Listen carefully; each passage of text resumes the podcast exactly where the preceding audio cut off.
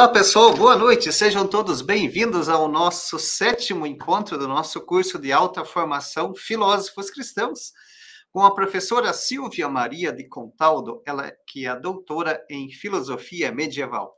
Como vocês já sabem, o curso de alta formação Filósofos Cristãos está sendo ofertado de forma gratuita aqui pela FASBAN, a Faculdade São Basílio Magno, uma faculdade que está fundamentada na vida e nos ensinamentos de Jesus Cristo, na tradição católica de mais de dois mil anos e também na vida e nos ensinamentos do nosso fundador São Basílio Magno. Lembrando que os nossos encontros ocorrem sempre às terças-feiras, das 19h30 às 21h30.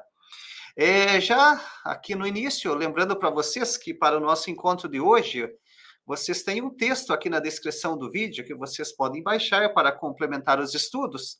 É o mesmo texto que já foi enviado para vocês via e-mail. Né? Se você já baixou o texto por e-mail, é o mesmo texto. Caso você ainda não tenha olhado o seu e-mail, ou se você não tenha feito a sua inscrição, você pode baixar aqui o mesmo texto aqui que está na descrição do vídeo.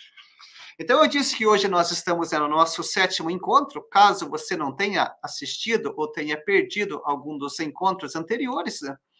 basta você acessar aqui o canal da Fazbana e olhar os vídeos anteriores. Você pode assistir os encontros anteriores, ou se não, se deseja novamente retomar algumas temáticas, pode ali encontrar toda essa descrição desse conteúdo. Então, mais uma vez, quero dar as boas-vindas ao pessoal que está, já está aqui aguardando o nosso encontro de hoje, né? Pessoal que está sempre aqui conosco, aguardando as nossas reflexões hoje, que mais uma vez estão bastante especiais. Aqui o Aureliano, boa noite, Aureliano, a Berenice, a Patrícia, Gabriel, boa noite, Gabriel. Aqui o Fredson, a Maria Isabel de Mascarenhas, o Natalino de Limeira, São Paulo, Domingo Sávio, boa noite, Domingo, sempre aqui conosco, a Lúcia, a Liliane, a Valquíria, vocês já podem estar aqui colocando aqui no chat, né, a sua cidade, de onde você está falando, para nós verificarmos aqui, né, de quais os lugares do país estamos aqui filosofando juntos mais uma vez na, nessa noite, como que o Paulo Sérgio, que é de Barra Mansa, do Rio de Janeiro, Simon também conosco, aqui o Carlos, que é do Rio Verde, Goiás,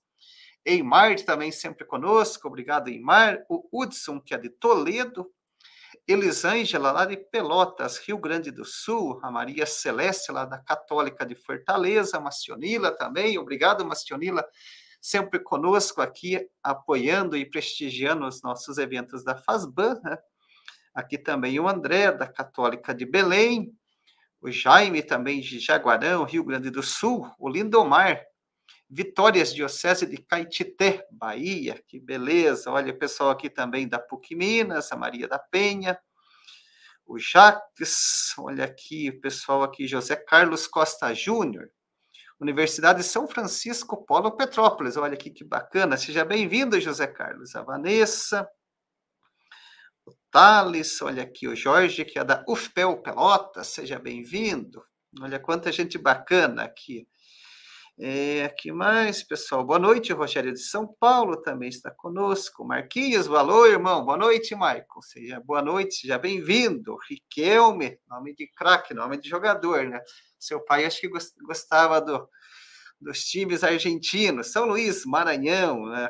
Carlos Eduardo, presidente Prudência, A Flávia de Belo Horizonte, pessoal de Mogi das Cruzes, Tremembé, São Paulo. Olha, professora Silvia, quanta gente bacana aqui. Saparinga, Rio Grande do Sul, Rio de Janeiro, São Leopoldo, Mogi Guaçu, é, São João da Boa Vista, Rio Pardo, Brasília, em suma, todo o Brasil está aqui conosco prestigiando, que como vocês já sabem, aqui as nossas terças, Sempre temos conteúdos especiais aqui para vocês, né, na continuidade do nosso curso Filósofos Cristãos, com a professora doutora Silvia, né, que está aqui conosco mais uma vez para hoje o nosso encontro.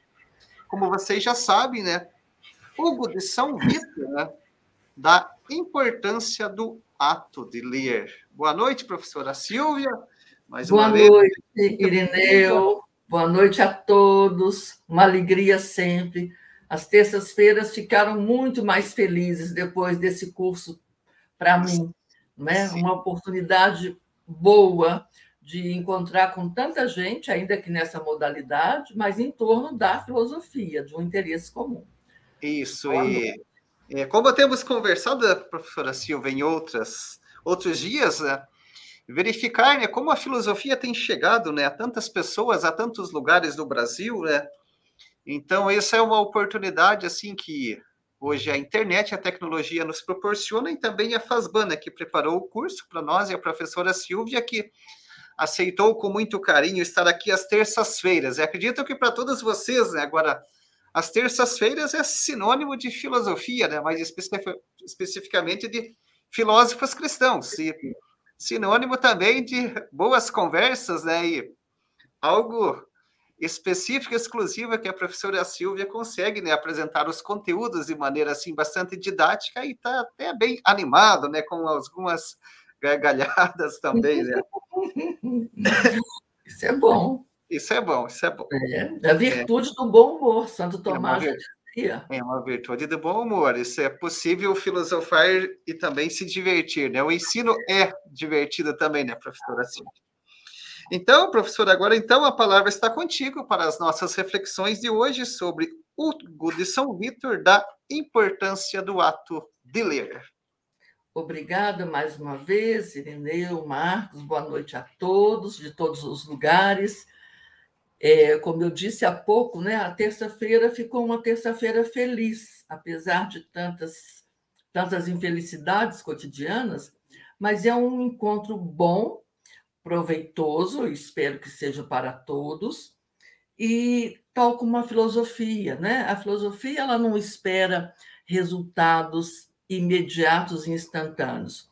A filosofia a gente vai seguindo com ela, né? a gente vai é, buscando, como está na própria palavra. O nosso filósofo de hoje, cristão, Hugo de São Vitor, quando se fala em Idade Média, ele não é dos mais conhecidos.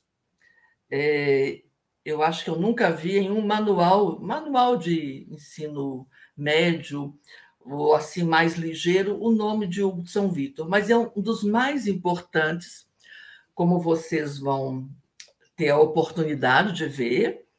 E nesses tempos sombrios que estamos vivendo, mais do que nunca, ler é um ato de resistência. Se vocês voltarem no programa que nós apresentamos, e a FASBAN aprovou e acolheu, Agora nós temos pela frente a importância do ato de ler, o São Vitor, a importância do ato de discutir, Pedro Abelardo, e o ato de ensinar. Esse tripé, ele é base cultural para qualquer sociedade, Idade Média, mundo em que vivemos, Idade Antiga. E o Hugo de São Vitor é, na Idade Média, esse ocupa esse lugar foi ele armou esse tripé de tal maneira que a gente pode falar numa revolução intelectual no século XII, ou até mesmo de uma renascença no século XII. Eu gosto, vocês já sabem, de preparar um material. É, depois eu sempre faço uma pequena revisão, porque sempre escapa algo. E também deixo para vocês para esses fins didáticos e para rever alguns conceitos, pequenos textos.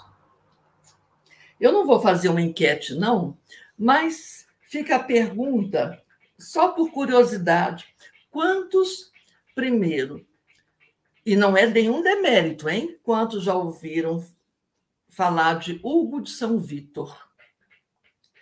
É um nome estranho? É a primeira vez? Muito prazer ou conhecem, não tem problema nenhum não conhecer. Né? Nós não, aqui não estamos no, no troféu de quem conhece mais, não é isso. Bom, é, nós hoje vamos inaugurar né, solenemente a escolástica. Até aqui, nós caminhamos pela patrística. E na semana anterior, estudando Boécio, nós vimos a transição entre a patrística, o que ficou para trás, onde estávamos, aqui, e agora nós vamos para a escolástica, ou a Idade Média propriamente dita. Alguns vão lembrar, nós começamos aqui dos antigos, dois horizontes culturais, os primeiros séculos cristãos, aqui Santo Agostinho, os padres da igreja, a decadência, o declínio do Império Romano, entre um e outro, esse espaço, né, essa letargia aqui é, cultural, com a invasão dos chamados povos bárbaros. Então, agora aqui nós vamos para a escolástica, que é a filosofia cristã na Idade Média. Mas lembrem-se, por isso que eu gosto das linhas do tempo. Há também uma filosofia no Islã, há também uma filosofia judaica e a filosofia cristã, que é o nosso ocidente latino. Bom, a, vocês tenham aí em mente sempre a questão do ato de ler. A obra de Hugo de São Vitor é sobre a arte de ler. Eu, por minha conta, acrescento né, da importância do ato de ler. Bom, para desfazer também equívocos, você já deve ter escutado, se fôssemos fazer outra enquete, quantas vezes vocês ouviram que o nome escolástica refere-se a alguma coisa atrasada, à Idade Média, a um método já passado, alguma coisa, aspas, que não cheira bem. Uma definição de dicionário lá no Aurélio, quem quiser conferir, diz assim: para um leigo está muito bom. É o pensamento cristão da Idade Média, sim, a Idade Média aqui, século VIII até o final do século XIV, baseado na tentativa da conciliação entre um ideal de racionalidade e a experiência com a verdade revelada. Até aqui falamos muito nisso. Para um leigo, ele mais ou menos entende, eu acho. Mas para quem se dedica à filosofia, tá alguma coisa que fica faltando. Porque não se trata apenas de um pensamento cristão. É mais do que isso. É um conjunto de doutrinas, de pensamentos, de sistemas filosóficos, teológicos arquitetados e ensinados nas escolas. Então, a escolástica tem a ver com o escolásticos, o professor que ensinava nas escolas, nas escolas do mundo medieval, que nós já sabemos, para alguns, nessa né, longa noite dos mil anos, entre o fim da antiguidade e o nascimento do mundo moderno. Nós já sabemos que essa é uma visão equivocada, então vamos tratar dos vários renascimentos ao longo da história, sabendo que no século XII, onde vive Hugo de São Vitor, houve um verdadeiro renascimento cultural. Aliás, essa é outra palavra atribuída só a renascimento do século XV, europeu, mais exatamente das artes. Não, a história conhece muitos renascimentos. Conhece também é, é, muitos, é, vamos dizer, desnascimentos. Mas aqui nós estamos em vista de um muito bonito e que inaugura para o Ocidente a cultura do livro esse objeto tão precioso, tão necessário em todas as formas, em todas as culturas. O livro não é apenas para ser mostrado, ostentado. O livro, no sentido mais amplo, é base cultural, filosófica, crítica de qualquer sociedade. Eu fico pensando sempre quando a gente fala de, de leitura, não é? Na, de, no déficit do, dos personagens de vidas secas, né, de, do Fabiano, como ele não tem leitura do mundo, ele também não consegue dialogar. Os, no, os filhos nem nome têm. Bom, isso é um problema aí para pensar, para a gente pensar, não é? Então, a escolástica já sabemos. Opa! A filosofia no mundo cristão, na chamada Idade Média, o pensamento ensinado nas escolas. Quais escolas? Certamente não são as nossas escolas, com os seus semestres letivos, embora todo na Idade Média, todo dia é dia letivo, já explico isso. É, não, não temos salas de aula com aparelhos tecnológicos, nem a modalidade online mas esse povo trabalhava. Vejam que as escolas eram dotadas de um escritório. Isso aqui é uma revolução. Em tempos que nós usamos a tela do computador para ler, vocês não imaginam a revolução que foi tirar a mão, tirar o livro, desculpem, tirar da mão o volume o livro do rolo e passar para o códice, que é o livro aqui, ó, encadernado, folha sobre folha. Ele pode ser posto aqui, ele pode ser visto, ele pode ser discutido. Eu posso passar uma folha e outra folha, enquanto que o volume, só o rolo, a pessoa tinha que ficar com ele o tempo todo. É claro, vocês podem dizer, mas hoje eu consigo ler no celular, ver a tela, ver a televisão. Sim, mas lembre-se que estamos no século XII. Então, um escritório é esse lugar aqui onde se copiam, onde se preserva a cultura. Eu gosto demais dessa imagem, porque vejam aqui, o cachorrinho está lá, ó, tradição medieval de ter um cachorrinho no escritório. O meu está aqui, não vou falar o nome para evitar latidos é, inoportunos. Vejam, isso é uma revolução. Não se trata só de uma transmissão oral, se trata do registro por escrito. Então, deixa eu voltar aqui só para mostrar para vocês.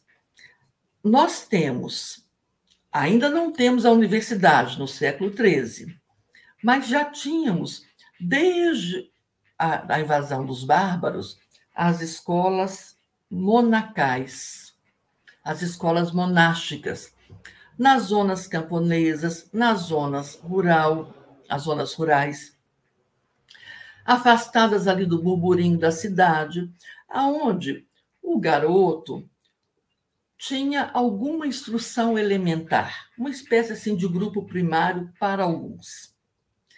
À medida em que houve uma, um avanço, um progresso econômico, tecnológico, comercial, século XII, inclusive com a renovação das técnicas agrícolas, as cidades ganham também muita força.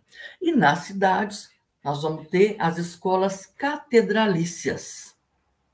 Então, essas escolas catedralícias, elas não se afastam do ideal medieval contemplativo de uma busca para além desse mundo, mas ela estabelece o currículo.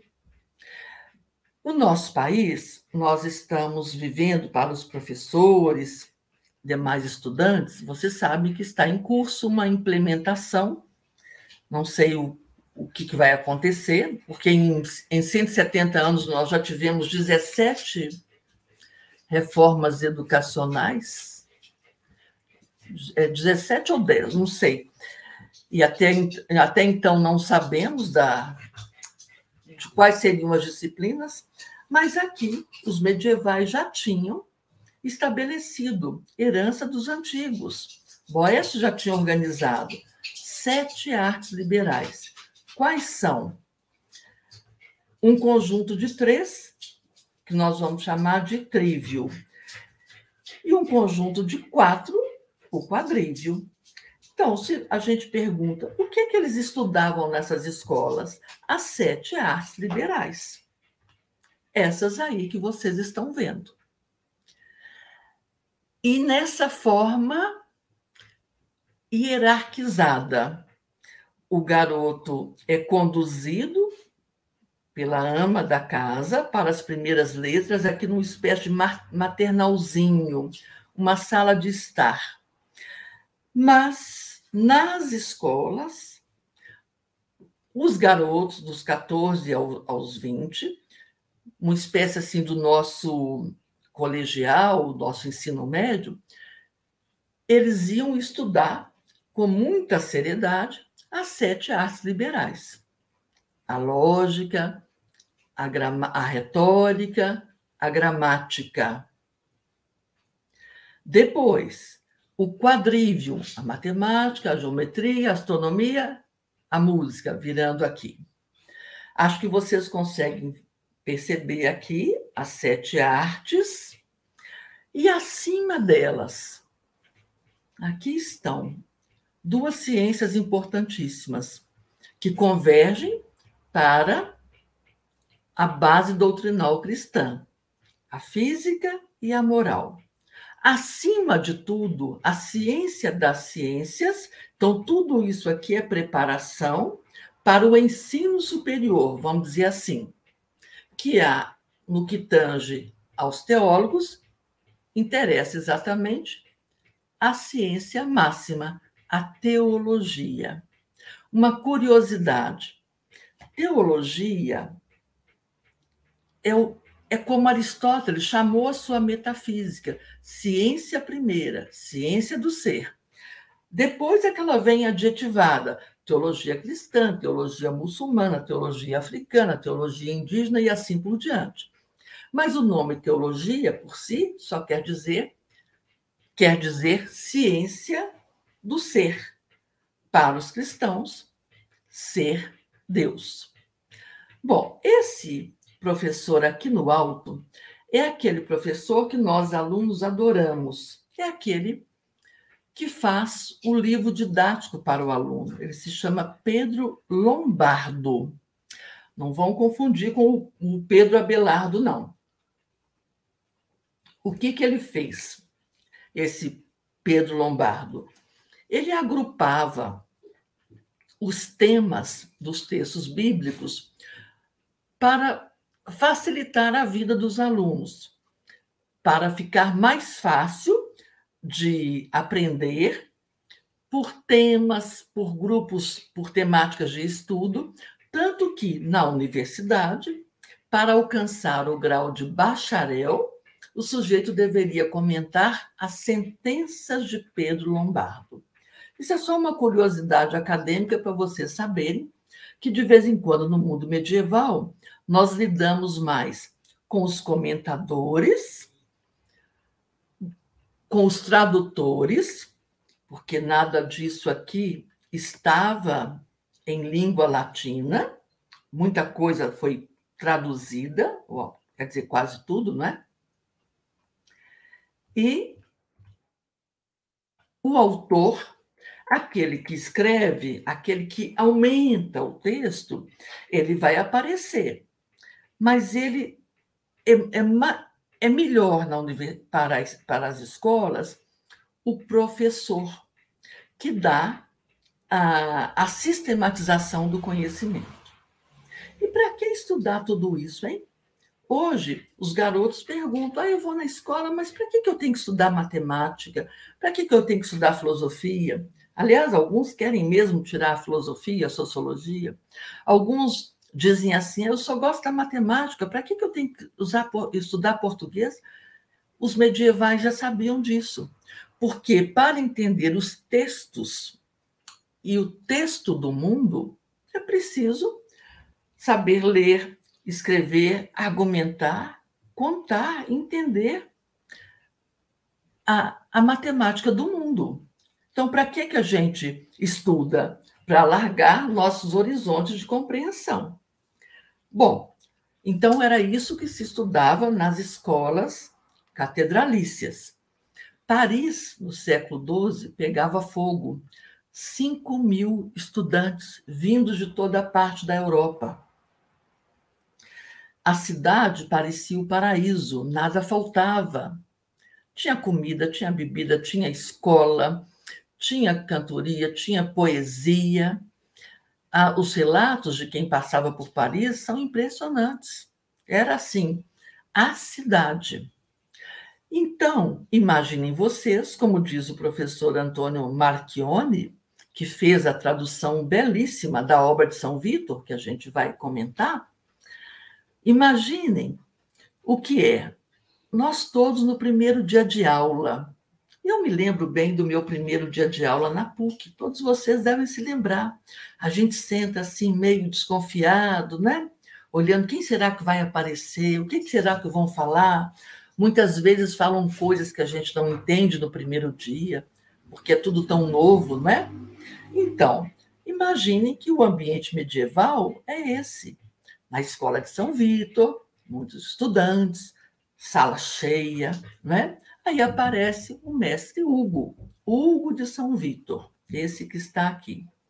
E ele tem na mão um livro dele, que ele acabou, que ele escreveu especialmente para a vida escolar. Os alunos se levantam, era costume, hoje não é mais. É, muitos devem se lembrar. O professor entrava e a gente levantava. Ele reza, também é costume, né? Ainda em muitas instituições, em muitas atividades. E aí, os alunos, alunos são alunos, né? Nós todos, basta sentar na cadeira de aluno e, a, e ele, então, olha ali para os meninos aqueles, e, e diz a primeira frase do livro. De todas as coisas a serem procuradas, a primeira é a sapiência.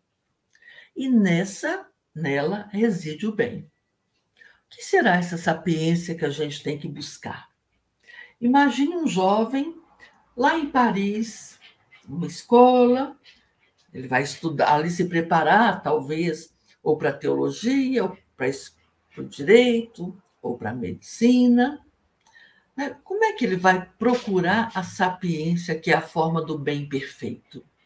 Então, esta obra de Hugo de São Vitor, de Dascalicon, ou da arte de ler, é, para mim, um dos melhores manuais de eh, metodologia de estudos. Não é normas da, da ABNT, hein, gente? Não é isso, não. É a importância do estudo de como a gente deve ler. Bom, essa é uma gravura aí da abadia no século XVI. Depois ela foi totalmente destruída. Então, essa, o, o São Vítor fazia essa saudação, porque era isso mesmo o horizonte do mundo do homem medieval. O seu olhar está para o alto, é para buscar sinais do céu. Então, é claro que as exortações elas são de cunho espiritual metafísico. Se nós entrarmos hoje numa escola de ensino médio, na, na segunda eu fui conversar com a garotada de uma escola de ensino médio aqui de Belo Horizonte, as preocupações deles são outras, né? Como é que eles vão dar conta de tanta tecnologia, por exemplo? Como é que eles vão dar conta de tantas disciplinas se tem um vestibular pela frente? Então, eles, nesse caso aqui, eles não rezaram, mas as suas antenas estão voltadas lá. O que é que vai ser de nós daqui a três anos? Bom, por curiosidade, para vocês já anotarem aí, nessa mesma Paris que fervilhava, do outro lado da margem do Rio Sena está outra escola, também catedralícia, Notre Dame. E quem é que está aprontando lá, fazendo muita bagunça? Pedro Abelardo. Então, para vocês, por curiosidade também, na outra semana nós vamos conhecer a vida e as mazelas de Pedro Abelardo. E num certo momento em que ele vai transferir o seu ensino para o alto da montanha Santa Genoveva, depois esses locais físicos vão se reunir e é daí que vai nascer a Universidade de Paris. Então é essa confluência de escolas e território físico também nasce uma das, das criações mais bonitas do ser humano. É esse essa casa de saber, né? Esse local onde a gente vai para aprender uns com os outros. A universidade medieval, nós também vamos falar disso aqui. Aqui não tem o status de universidade. É, não é universidade porque tem uma faculdade de cada coisa, é porque é uma corporação. Então, a Universidade de Paris vai nascer da conjunção da escola de São, de, de São Vito, a Abadia de São Vito, com a escola de Abelardo, uma ao lado da outra. Bom, sobre a escola, certamente, né, quem, para quem o São Vitor ainda é desconhecido, então a escola mais ainda. E dela não resta nada. Aqui são só umas datações para vocês é, saberem, né? se situarem, onde é que nós estamos mesmo, que escola que é essa? Bom, ela está em Paris, foi Guilherme de Champoux que brigou demais com Pedro Abelardo. O, um arquidiácono é uma espécie de, de bispo, um pouquinho abaixo do bispo, é um vigário geral, depois aí os teólogos me corrijam se não for isso. E então ela está instalada lá, ela tem um escritório. O jovem Hugo chega lá, trazido por um tio, também ligado à igreja, doou muita coisa. A abadia, como ainda é costume, recebia terreno, recebia aportes financeiros. A abadia foi constituída formalmente como ordem religiosa, no caso agostiniana. Depois, já muito depois, né, ela foi é, restaurada, destruída por um raio. É, aqui só para vocês, por pura curiosidade, hein? ela tem biblioteca, ela tem enfermaria, tem refeitório, para a gente saber que a Idade Média não é uma coisa morta na história. E, coitado, a escola, isso que era tão lindo, gente. Opa! Tão lindo. Se alguém visitar Paris, procure pelo Corpo de Bombeiros. Vai encontrar lá. Não vou encontrar, na verdade, na rua São Vitor, né, onde, teve, onde foi a grande escola que revolucionou a cultura no século XII. Então, é dessa escola, deste lugar, é, é neste lugar que nós encontramos Hugo, ou mestre Hugo. E ele escreveu muito, muito. Como é que a gente sabe isso? Porque aqueles que registravam, cronistas, doxógrafos, né, conta 52 títulos, estão espalhados, tem mais de 120 e tantos manuscritos por aí. Então, essa é a obra dele mais famosa. Ele escreveu muito, muito mesmo, obras teológicas, até uma, uma obra de geografia. Se alguém interessado em história da geografia, tem que voltar lá em Hugo de São Vitor. Bom, ele é, essa obra é um currículo medieval dos estudos, de estudos. Mas ela é mais do que isso. Ela é ela tem uma matiz filosófica, porque afinal de contas, para que que a gente estuda? Também mística, faltou o S aqui, não é mítico, faz toda a diferença. Ético, porque estudar é uma ação ética. É humana, só nós humanos fazemos isso, e é pedagógico no sentido de ser educativo. Então, é uma obra que vale a pena ler.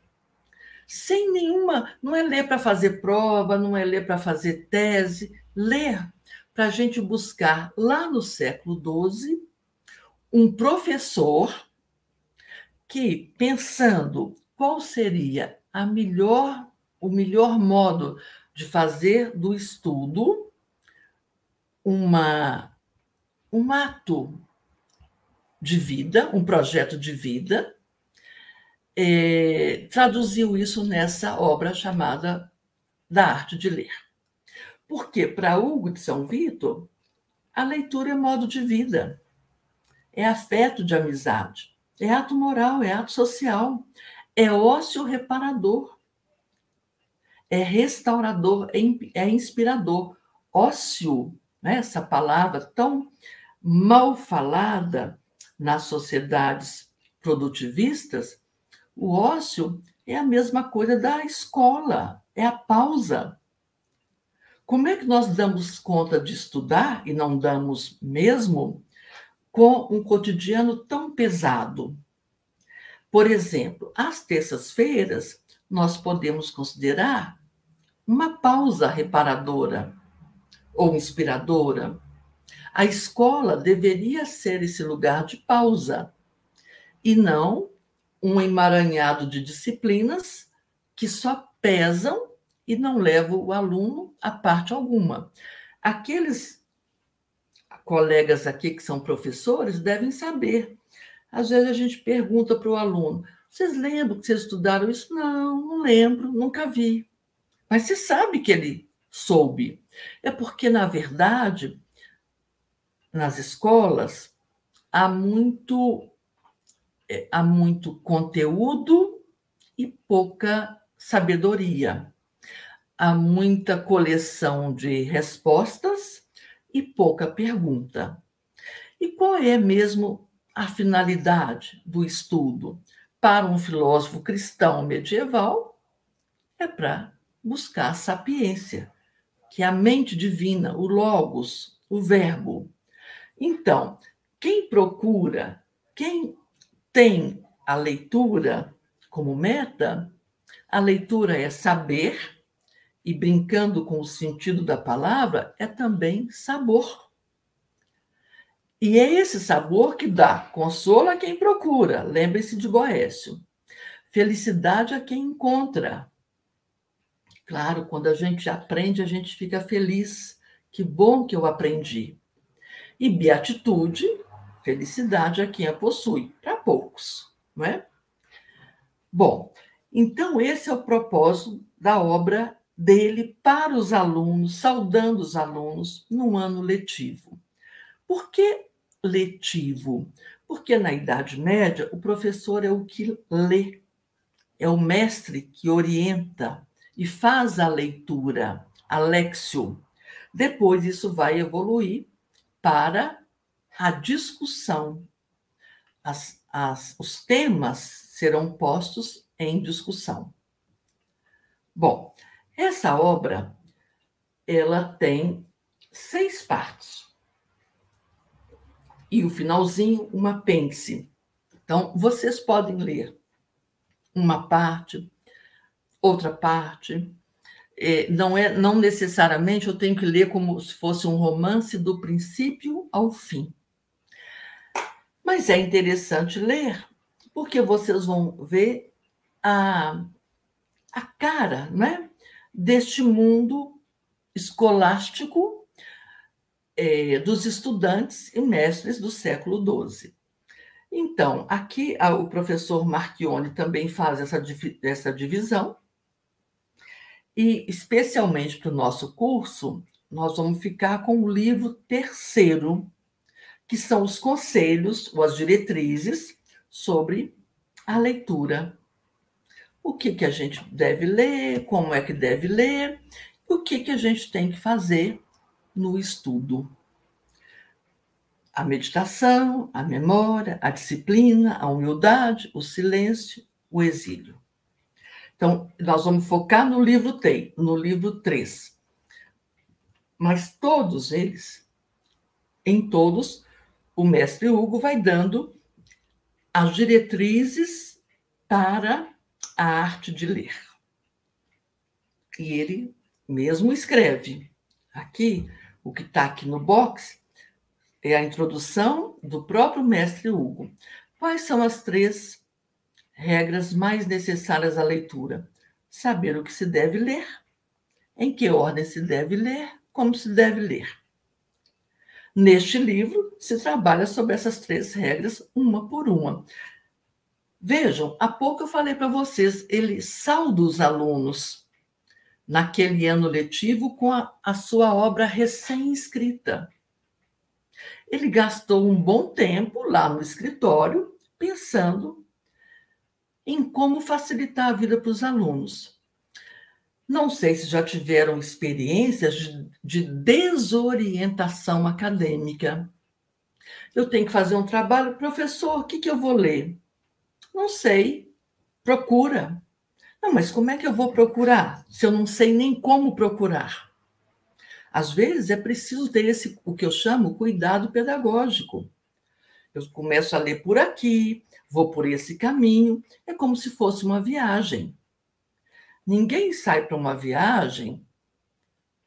Vamos colocar um piloto de avião. Ele não sai numa aventura de risco. Aí eu vou ver por onde eu vou passar. Não, ele tem ali uma diretriz. Inclusive, um plano B, se precisar de mudar o caminho. Assim também. Hugo de São Vitor não nos dá uma camisa de força, nos dá uma diretriz para que o estudo se converta em modo de vida. Espera aí que eu vou voltar aqui. Bom, então é isso que ele diz para os alunos, para os estudantes. Não adianta só saber ler, né? ser alfabetizado. Vejam que nós temos, temos aqui em, em Minas, na, na FAG, nos Jesuítas, o professor, o mestre Libânio, se alguém foi aluno dele, né? Eu me lembro sempre desse meu mestre com muito carinho, que eu, e com ele eu aprendi a ler, a escrever. Agora acho que foram dez anos da, da morte dele. O Libânio tem um livro chamado Introdução à Vida Intelectual muito, muito. Eu brincava, eu falei, isso é, isso é o Hugo de São Vitor dos, dos nossos tempos. Não é porque são regras básicas que nada tem a ver com normas de citação. Isso a gente aprende conforme o modelito de cada universidade.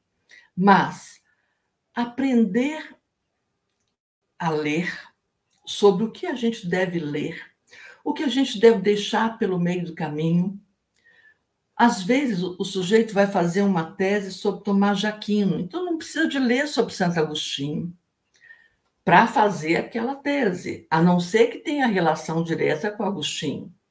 E assim por diante. Né? Nós temos muitos problemas, os professores, os estudantes sabem, com as orientações que às vezes deixam a desejar por conta de não cumprir essa regra básica. O que, que eu tenho que ler, em qual ordem e como eu devo ler.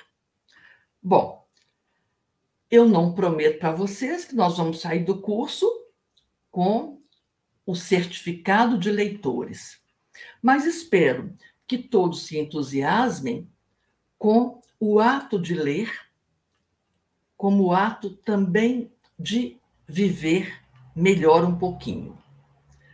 Por isso eu digo da importância do ato de ler. Talvez seja uma das coisas mais importantes. Bom, diz o São Vitor que lá nos tempos, nos tempos de Pitágoras, hein? Ah, uma coisa bacana no livro todo é que ele tem uma memória fabulosa. Ele cita pensadores do mundo grego, padres da patrística, escritores, é, nomes da mitologia, e eles não tinham o Google como suporte.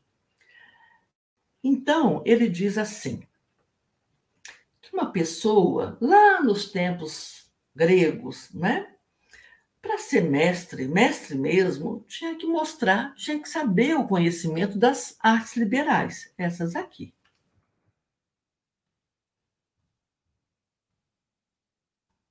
Trivium e quadrivium, sete artes liberais. Bom, só assim o sujeito era considerado mestre. Ele, ele conta que contavam que Pitágoras, é, com seus discípulos, ele só conversava com seus discípulos, nós não podemos é, precisar, nós não precisamos desse exagero, depois de cada um cumprir um ano para cada disciplina.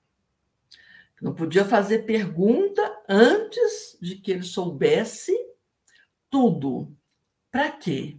Para que o mestre pudesse dizer: olha, esse menino aprendeu, então agora ele pode seguir sozinho. Muitas vezes, nos cuidados acadêmicos, nos procedimentos pedagógicos, nós nos equivocamos. É como se o professor tivesse que saber tudo e o aluno fosse uma caixa receptora. Não precisamos do exagero pitagórico, mas é preciso aprofundar para poder começar a aprender. Eu separei umas partes, propositadamente, para vocês verem que não se trata de jeito nenhum, eu, eu gosto disso, de reclamar apenas de que os alunos não querem nada. Não é isso. Se visitarmos todos os professores, de todos os tempos, nós vamos encontrar mais ou menos essa queixa. Mas não será a falta de uma metodologia? Então, diz o Hugo de São Vitor, naqueles tempos, o número de sábios era enorme. E havia muito livro, a gente mal dava conta. Mas os nossos alunos, diz ele, século XII, ou não querem ou não sabem manter um método adequado de aprendizagem. E por isso encontramos muitos estudantes, mas poucos sábios. Ele é de uma ironia, embora seja uma figura boa, né? Ele é um, sujeito bom. Ele não é um, um professor de briga como Abelardo será, mas ele tem é, a visão muito aguçada para aquele para o grupo de estudantes. Por que será que os alunos não aprendem? Não querem quando tem tudo para aprender? Ou não aprenderam a aprender? Que parece ser a última novidade do século, né? é uma das categorias, é um dos pilares das, da educação do século XXI, mas já estava lá em Hugo de São Vitor. Então é por isso, hum, ele diz, não sei porque tem tanta gente estudando, e pouca gente sábia. Então, ele vai indicar, brevemente, os textos que, olha, isso aqui você tem que ler, isso você tem que ler, e vai dizer também sobre o modo de aprender. É isso que Hugo de São Vitor faz no seu livro, na sua escola, no século XII. Para que aprender as artes liberais? Repito, para não sermos fabianos, personagem de vidas secas, para termos o que falar, para sabermos o que o outro está falando, para não cair em fake news, por exemplo. E esta, esta imagem é uma das mais bonitas. Aqui ao lado tem o endereçamento dela, porque quase que isso ficou perdido, né, da é a obra coletiva né, do, da, da, do mosteiro.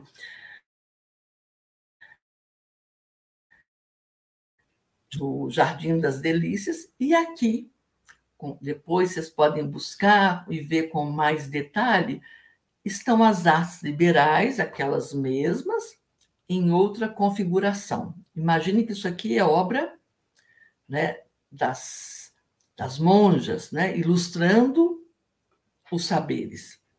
No centro, a filosofia, aquela mesma que visitou Boécio, Aos pés dela, Sócrates e Platão.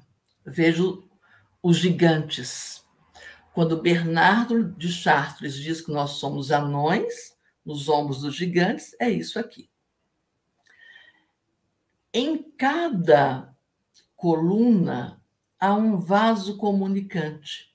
Aqui estão as artes, as sete artes liberais, cada uma com o seu objeto de saber. A pedagogia moderna diria as suas habilidades e as suas competências, a dialética, a retórica, a gramática, a astronomia, a geometria, a aritmética e a música. Fora do campo estão as artes poéticas, aquelas, aspas, que não faziam bem, né, que são artes produtivas. Então, elas não estão aqui no rol das sete artes liberais, estão fora, elas atrapalham, entre aspas. Então, é muito bonita essa imagem Lá no nosso prédio da filosofia, na PUC, há uma reprodução lindíssima desse quadro. Em tempos de aula presencial, eu sempre gostava de levar os alunos para a gente poder contemplar essa imagem.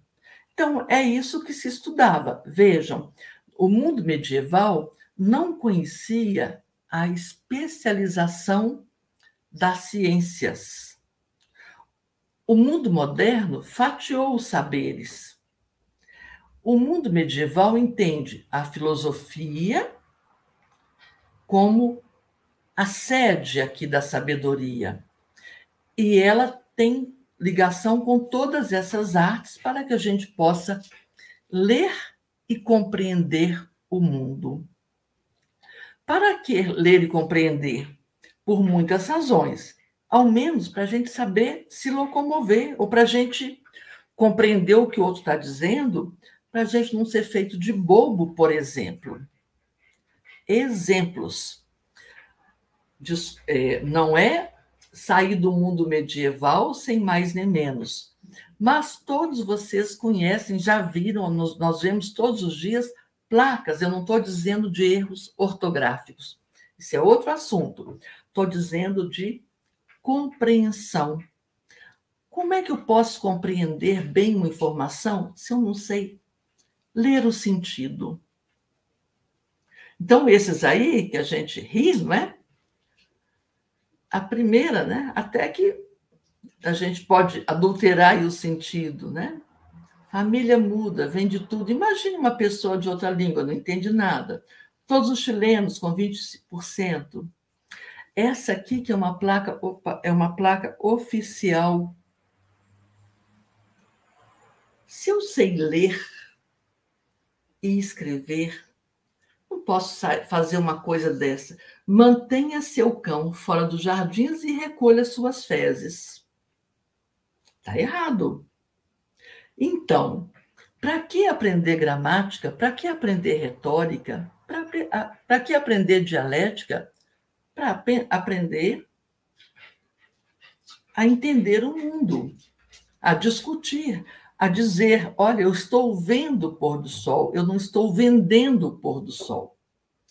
Brincadeira à parte, né? o frango bovino, não é? Faz parte, é, faz bem estudar um pouquinho né, da, da biologia.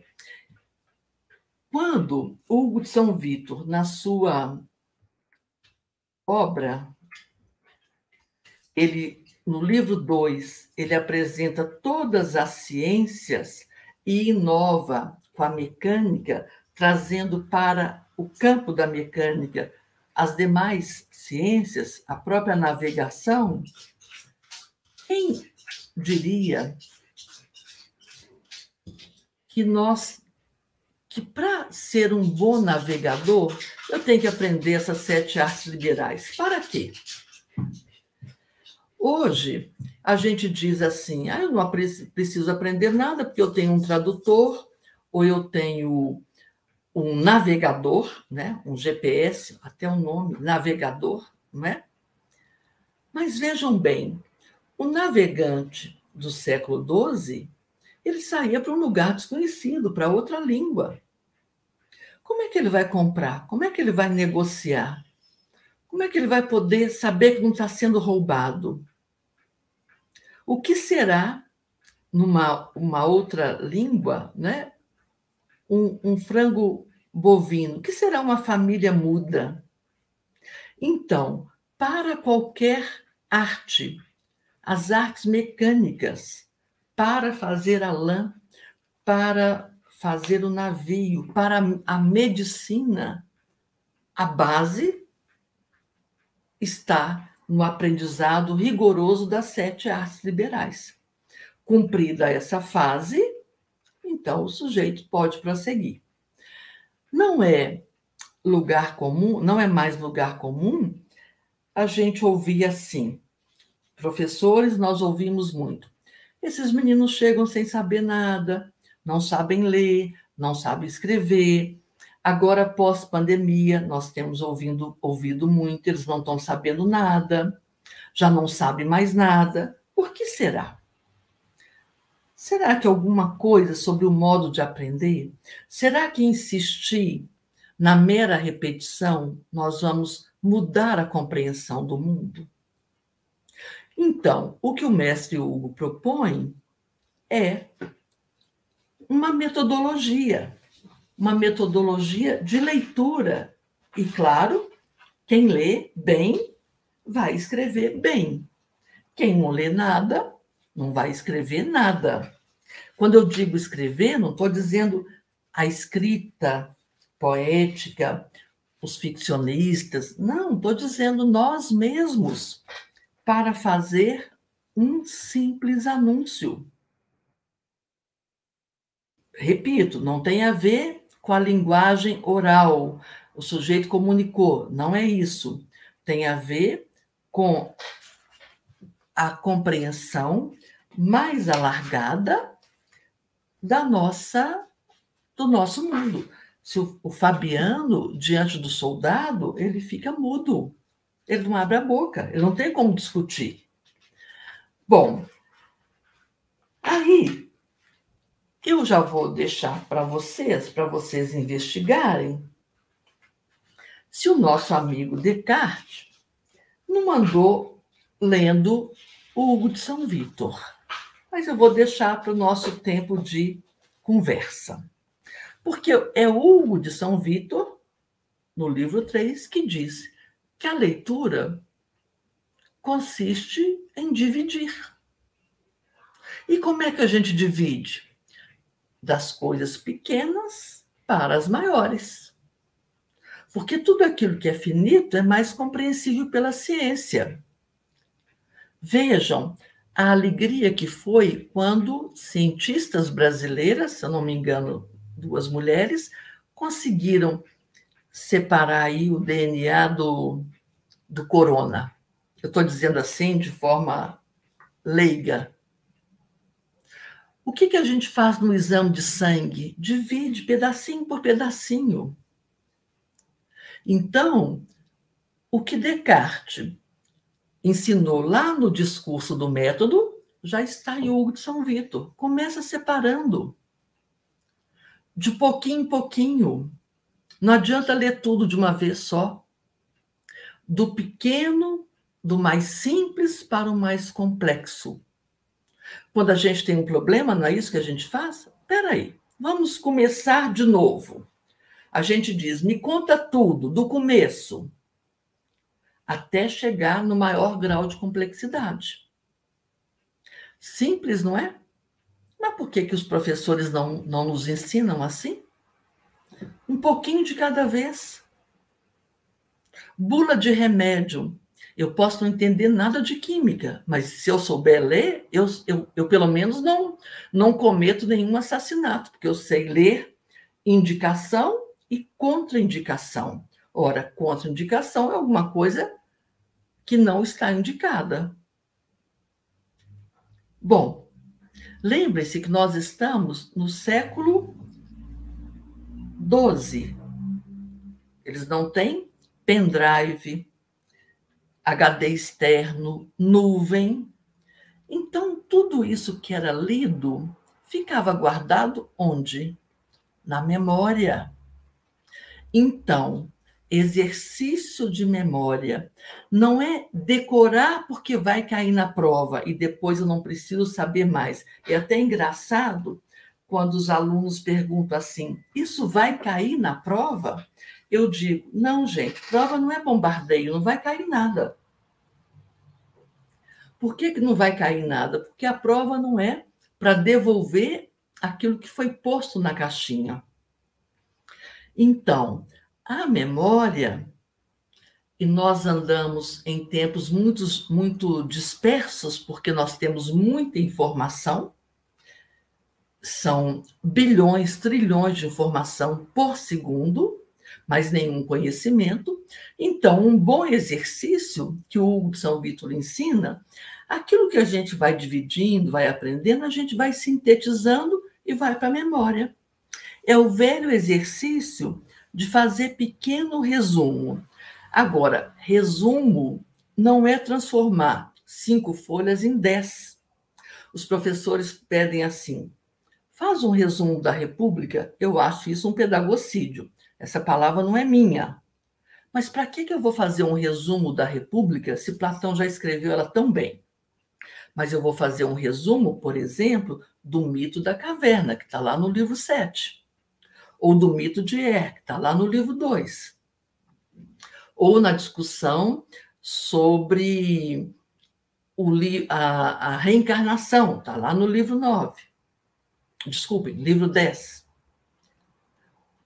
Ah, eu vou fazer um resumo das confissões? De jeito nenhum, isso é pedagocídio, mas eu posso fazer um resumo do livro 7 sobre o mal.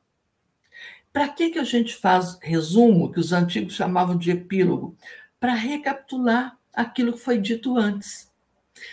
Hoje, nós guardamos resumos em outros dispositivos. Mas é bom guardar na memória. Era um bom exercício. É ainda um bom exercício. E vejam, para algumas algum tipo de doença que assola no século XX, é muito recomendado o exercício da memória, porque já dizia Santo Agostinho, é o nosso palácio, está tudo lá. Então, claro, não estou que fique claro, não estou dizendo que temos que comprar cadernos de caligrafia, copiar, passar a limpo, não. Mas, ao invés de buscar um resumão, alguns são até vendidos para vestibular, de pouquinho em pouquinho, a gente confia a memória. E para quê? Para que, que eu vou ler? Para que, que eu vou guardar na memória? Porque o objetivo da leitura é a sapiência. Lembram, lembram-se do que o São Vitor falou no primeiro, a primeira coisa que ele falou para os alunos, né? Nós vamos procurar, a primeira coisa é a sapiência, é o bem perfeito. Então, depois que eu tiver lido, compreendido, aí vem a parte da meditação. Eu só posso meditar se eu tiver lido, senão vai ser vazio, oco. Meditar sobre o quê? Como é que eu posso fazer um, um bolo sem farinha, sem os ingredientes. Porém, para meditação, diz Hugo de São Vitor, não tem nenhuma regra, porque é como se fosse correr por uma campina aberta, aonde eu estou livre para contemplar a verdade.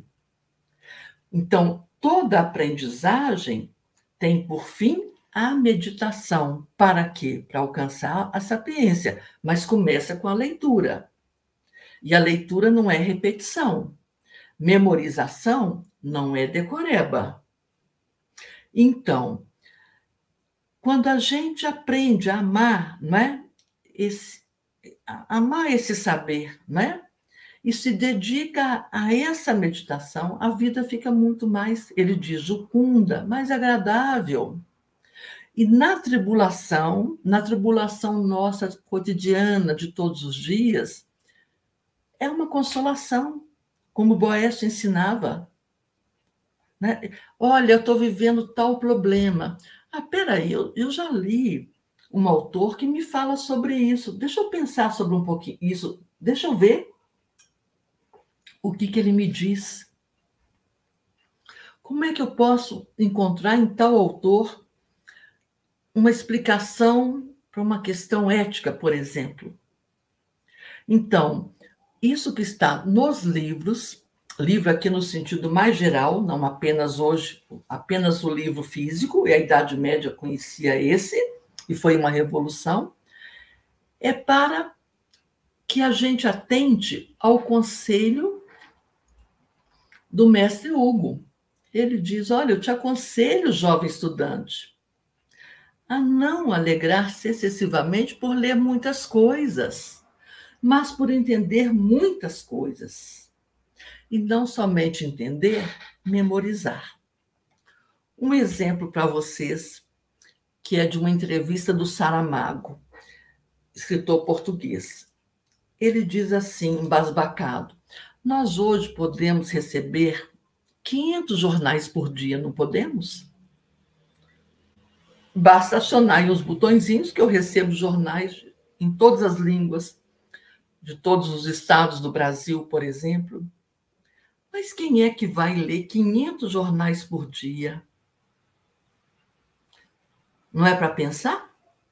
Então, eu acho que a gente não tem que se alegrar por ter acesso a 500 jornais. A gente tem que se alegrar por ler um pouquinho, ler e memorizar, ler e entender. Memorizar, repito, não é decorar. Mal comparando, nós temos muitos canais, 500 canais de TV, que o sujeito se alegra. Eu tenho, nossa, eu tenho na minha casa 500 canais. Engraçado como depois ele vai zapeando e diz assim: não tem nada para ver. Ele se alegra porque tem 500 canais, mas não sabe como ver um.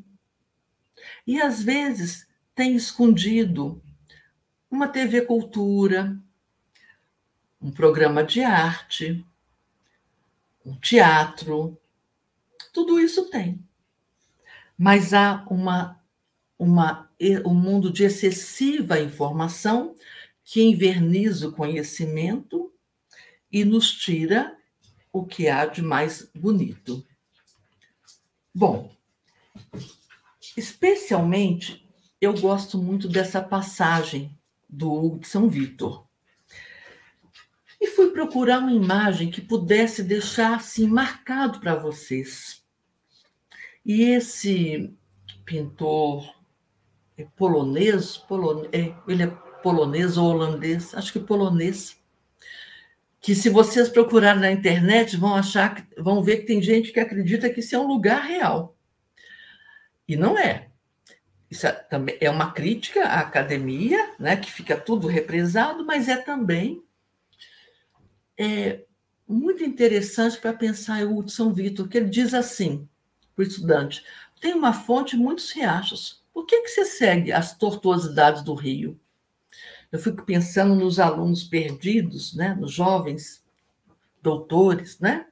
Para quê? Essa pilha de livro como ostentação. Hugo de São Vitor diz: fique com a fonte.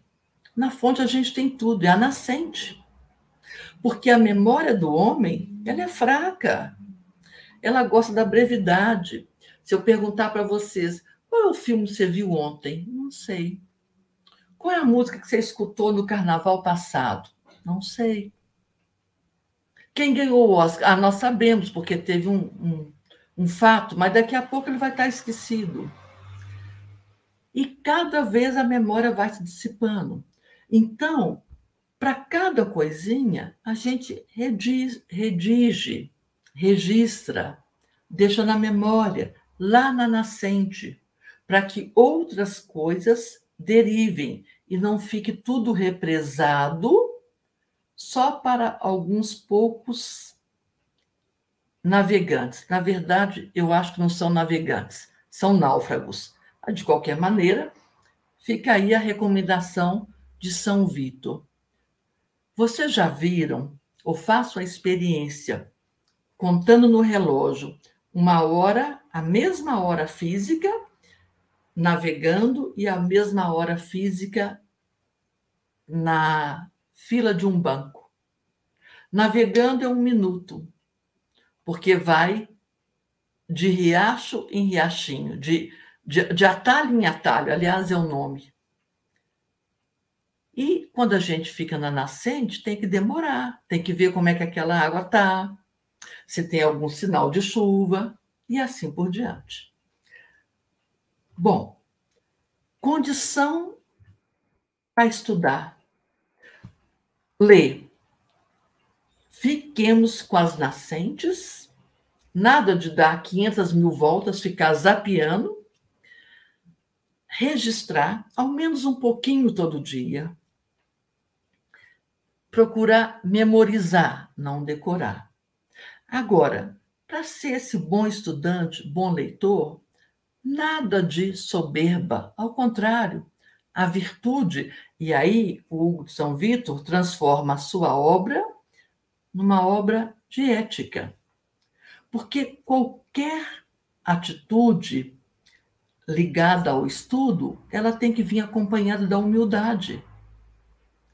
E para um bom estudante, primeiro, não, a gente não pode achar que nenhuma coisa tem, tem pouco valor. Depois não ter vergonha de aprender de qualquer um. É isso mesmo. Esse autor aqui eu não leio. Não, isso é uma bobagem, isso é de uma arrogância sem tamanho. E terceiro, está escrito no São Vitor, século XII, estou só repetindo aqui para vocês.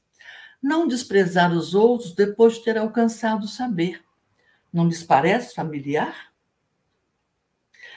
Muita gente né, fica decepcionada porque quer parecer sábio antes do tempo. Não é um curso, um diploma que nos dá esse certificado. Muitos dizem, o, diz Hugo de São Vitor, fica entumecido de arrogância. Finge que é uma coisa porque tem vergonha daquilo que não é. E vergonha de quê? De não saber? Quantas vezes um professor iniciante, talvez, eu prefiro considerar assim, dá uma resposta equivocada, quando seria muito melhor ele dizer assim: não sei, vamos procurar junto? Não tem problema nenhum. Então, o estudante prudente diz Hugo de São Vito, ouve todos com prazer. Lê tudo, não despreza nenhum escrito, não despreza pessoa alguma, não despreza doutrina alguma. O contrário do que temos visto por aí, né? A palavrinha negacionista é o oposto do estudo. Então, nenhum conhecimento é vil, porque todo conhecimento é bom. Qualquer tempinho livre, faça como o leitor ávido. É muito lindo esse, essa tela desse holandês ou alemão, eu sempre confundo. Vejam, no, no espanhol, vocês vão encontrar assim, o rato da biblioteca, o leitor ávido. Ó, ele está com um livro aqui no joelho, outro aqui, outro aqui, outro aqui, outro aqui. Eu não duvido de me ver assim, né? Pega uma aqui, outra aqui, mas não por, por ostentação. Olha quanta coisa eu estou lendo. Não, porque a gente não pode desprezar a, a leitura. Aqui, eu queria lembrar para vocês um conto muito legal. Eu tinha separado, mas fiquei com medo do tempo mas eu faço a referência para vocês do Luiz Fernando Veríssimo. Se eu não estiver enganado, o conto chama-se assim, a crônica. É, Você tem medo de quê? E ele diz: Eu tenho medo de não ter o que ler. E aí ele conta, com aquela criatividade originalidade que lhe é própria, ele conta que ele estava num quarto de hotel e já tinha lido tudo, tudo, gente tinha lido As Torneiras, Quente e Frio, tinha lido aquelas bíblias meia tigela que deixam. E aí resolveu ligar para a recepcionista e pediu, por favor, você tem uma amiga? Aí a recepcionista ficou brava com ele e falou: Doutor, eu não sou dessas coisas. Ela, ele falou: Não, minha senhorita, amiga, é, contigo, cara, qualquer revista. Ela falou: Não, senhor, mas eu tenho na minha bolsa uma carta da minha mãe. Ele disse: Então manda. É isso. Nós temos que ter medo de não ter o que ler. Quando puderem, vejam a cena do Fahrenheit, Fahrenheit 451, que eles queimam os livros porque são perigosos. Eles têm até dia da semana. Acho que na sexta queimam Dostoiévski. Por que queima os livros? Pergunta a jovem professora. Porque faz pensar. Nós não. A gente tem que virar rato de biblioteca. Na humildade. Humildade não é mediocridade. Por quê? Sendo humilde, a gente se dedica à pesquisa. E na pesquisa, diz o São Vitor, a gente precisa mais de exortação. Ninguém precisa nos ensinar a pesquisar, basta dizer: olha, pesquisa, vai para a sua campina aberta. E assim, o estudante não diria: ah, isso aqui eu não preciso mais, já caiu na prova. Ou, com pesar, a gente vê, eu acho uma pena, nossa, professora, essa monografia está acabando comigo. Eu digo, mas está errado então. Nós é que temos que acabar com o trabalho. Se está tão penoso assim, está errado. Ou eu não aguento mais ver o meu trabalho, mas como? Se é o resultado de anos de estudo. Agora, para dedicar-se à pesquisa, diz o São Vitor, a gente precisa de quietação. Vejam bem, não é quietismo de ficar quietinho no seu canto. É um, uma calma interior que não nos dispersa. Então, é preciso mesmo, os professores estão com muita dificuldade. Na segunda-feira, quando eu fui ao colégio, um colégio particular, classe A, a maior queixa dos professores, eles estão dispersos eles não conseguem prestar atenção. Por quê? Porque o mundo exterior chama de todos os modos. E também para o mundo interior. Porque se eu não tiver o ócio, a pausa e a comodidade, eu não dou conta de estudar. Vejam bem, comodidade não é luxo, é condição de estudo. Não tem jeito como é que um aluno do, do nível superior consegue aprender às nove horas da noite cálculo nos cursos de engenharia.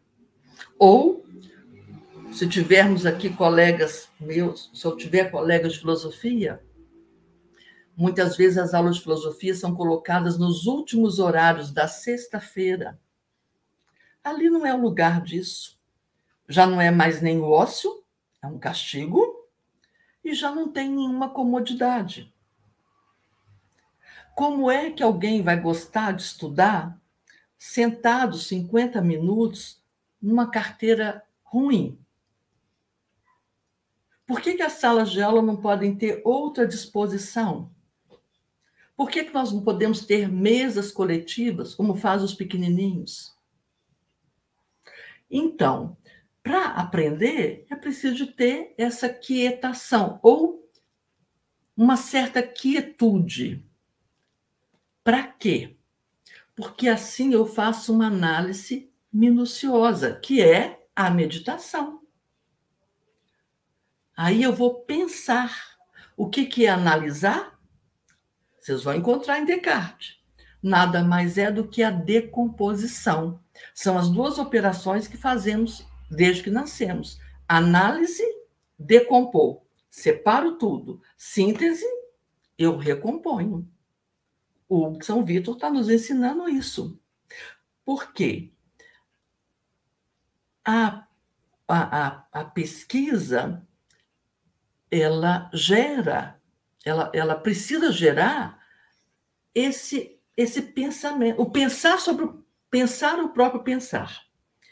E aí ele conclui isso muito bonito, né? que o trabalho e o amor fazem a obra, a cura, o cuidado, a vigília, a vigília engendra o bom conselho. O, trabalhando, estudando, a gente faz. Com amor, a gente vai aperfeiçoando. No cuidado, a gente provê. Na vigília, a gente preserva. É um trabalho analítico, de decompor para recompor. E, para tudo isso, Mestre Hugo recomenda a sobriedade, a sobriedade intelectual. Aqui, especialmente esse, eu gosto muito, porque ele diz, né, os estudantes sempre a, a buscar a pobreza. Lembre-se que nós estamos falando de um mundo cristão, não é a, não é a apologia da miséria, não é buscar as coisas supérfluas. Acontece, diz ele, que cada um, naquele tempo, ficava se, se vangloriando não do que aprendeu, mas daquilo que tem. Não, não nos parece muito contemporâneo? Olha o carro que eu tenho, né? Olha, passei no vestibular, olha aqui o carro que eu ganhei. Diz Hugo de São Vitor. Talvez eles queiram imitar os seus mestres, sobre os quais não encontro o que dizer de bastante digno. Gente, século XII. Então, nossas, nossos ambientes escolares precisam também de sobriedade. É preciso de coerência, como eu digo, coerência ética, se quiserem, disciplina moral. Não adianta ensinar uma coisa e fazer outra. Nós aprendemos, desde pequenininhos, pela imitação, pela mimesis, mimesis, dizem alguns. Então, no fim de tudo isso, diz São Vito, mas para que nós vamos estudar? Para que essa meditação? Para que esse trabalho de deixar tudo na memória? Para que saber bem as artes? Para quê? Para uma vida no exílio. Atenção, não é o exílio político, é o exílio interior. Por quê? O mundo, para quem faz filosofia, diz o São Vito, é um exílio. É difícil deixar as coisas. Ele vai dizendo, é, é difícil trocar essas coisas visíveis e transitórias pelas coisas permanentes. Se tivéssemos aqui um enquete, eu ia colocar para vocês. Aqui está a clara referência a linhagem platônica, neoplatônica, agustiniana. Para que estudar? Para sair da caverna. O que tem na caverna? O que é efêmero? O que é transitório? O bem perfeito está para além da caverna. Então, para alguns, a pátria é doce, quer ficar na pátria. Para alguns, um pouquinho mais forte, para alguns um pouquinho mais fortes, Qualquer terra é pátria. Mas aquele que andou mais, o mundo inteiro é um exílio. O mundo, o primeiro, esse aqui está ligado no mundo, não quer largar o osso aqui. O outro consegue espalhar. E o terceiro, esse sim, é o exilado. É esse que estranha o mundo, exilado, esse que estranha o mundo no sentido que lhe é dado, naquele sentido platônico-agustiniano. Aonde procurar a perfeição? Aonde procurar o bem? Para longe do imediato, para longe disso que está posto. E aí, A gente deixa agora um tempinho para as perguntas. E eu queria aqui encerrar esse nosso essa exposição com o esse trecho do final do livro 3. O de São Vitor, eu falei para vocês, ele foi muito cedo lá para a abadia, né? E ele diz assim: Eu mesmo, desde menino, tomei o caminho do exílio. E sei com quanta tristeza o espírito abandona o estreito fundo de um pobre tugúrio, de uma choupana. Mas sei também com qual liberdade, mais tarde, desdenha habitações de mármore e casas munidas de teto. Eu gostaria muito que conversássemos sobre quais são essas habitações de mármore? Quais, essas, quais são essas casas de teto que a gente precisa deixar para trás? Para continuar as leituras, seguem aí algumas indicações. O próprio Hugo de São Vitor, o professor Marchione, que é maravilhoso, a Maria Simone, uma colega lá da Paraíba, e um texto sobre o trívio e o quadrívio, que a gente tem boas coisas. Então, professor Irineu, acho que já li bastante. Já li bastante. Maravilha, obrigado então a professora Silvia pela sua explanação do conteúdo. É, no início, quando você estava falando lá das enquetes, aí nós fizemos aqui. Ah. E a primeira lá, 53% diz que não conhecia o nosso autor de hoje. Então, agora faz outra enquete. Gostaram? gostaram de conhecer o Hugo de São Vitor? Isso aí, o Marco já está preparando. É. E a outra enquete também que nós fizemos foi ali, quando você perguntou se o termo escolástica remetia a algo atrasado e tal, 88% disse que não. Oba, que bom não é? Ainda bem, isso está mudando, não é? Sim. Aí isso é coisa, alguns diziam, isso é coisa da escolástica, né? Isso é medieval é, também, as pessoas é medieval, utilizam. Né? É isso mesmo. Medieval. É, também quero comunicar que é, os conteúdos aqui das nossas conferências estão também disponíveis em formas de podcast do Fazban Plus, vocês podem encontrar lá no Spotify ou nas plataformas de streaming que vocês utilizam. Então, vocês podem também agora fazer as suas caminhadas, andando de bike, né? Ouvindo aí os conteúdos lá. Olha, Nosso curso boa. de formação é Filósofos Cristãos. Olha só, que bom! É. Podem retomar os conteúdos, ou ouvir novamente, né?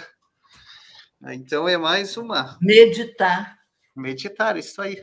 Mais uma forma aí que a Fazban traz para nós. Então é Fazban Plus, ou Plus, ou famoso um Plus a mais. no Spotify vocês poderão encontrar aqui também, né? É, ah, então, é relembrando que a lista de presença já está disponível aqui no, aqui no chat para vocês acompanharem, né? Você postou a enquete, né, Marco? Postei, a enquete, então, está ali, vocês poderão respondê-las. É, ah, isso. É, lembrando também que nós temos aqui na a nossa editora Fazban Press. É, você postou o link aqui também, Marco, no chat. Ele vai colocar novamente que nós temos também vários livros lá, conteúdos é, da filosofia em geral e também na área das ciências humanas.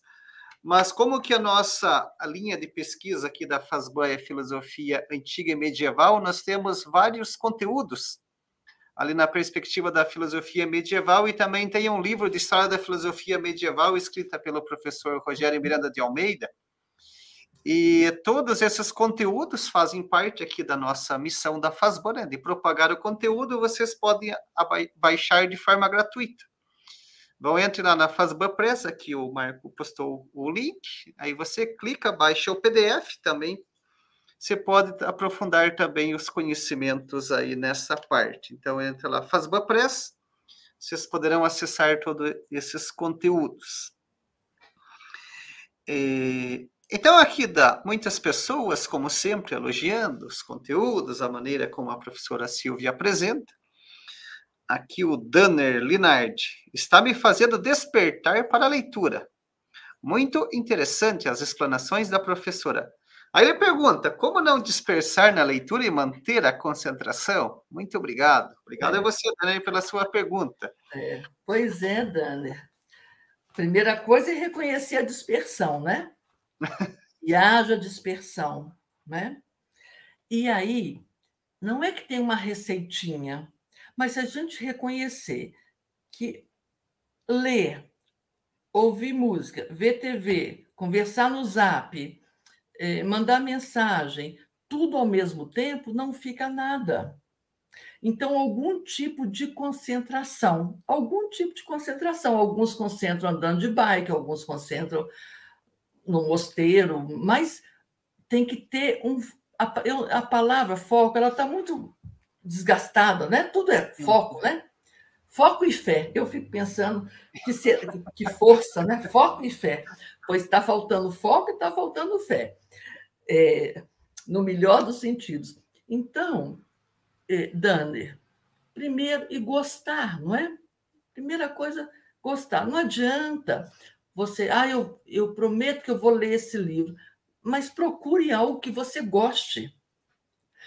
É, exemplo de como afastar as pessoas dos livros. Era muito comum nas escolas. Os meninos brigam, castigo, vai para a biblioteca. Ora, como é. castigo ir para a biblioteca, é a última coisa que o garoto vai querer é ler, não é?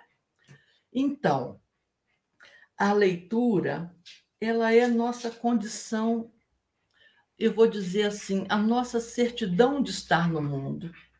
Sem a leitura, a gente fica muito à margem.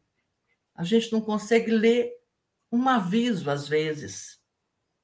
Penso quanto que a nossa população destituída injustamente do acesso à educação é prejudicada. Às vezes eu vejo uma fila enorme, a pessoa nem precisava estar naquela fila, mas ela não tem como se expressar, ela, não leu o aviso. Coisas cotidianas. Então, como não dispersar? Não dispersando, mantenha ali a sua atenção naquele assunto.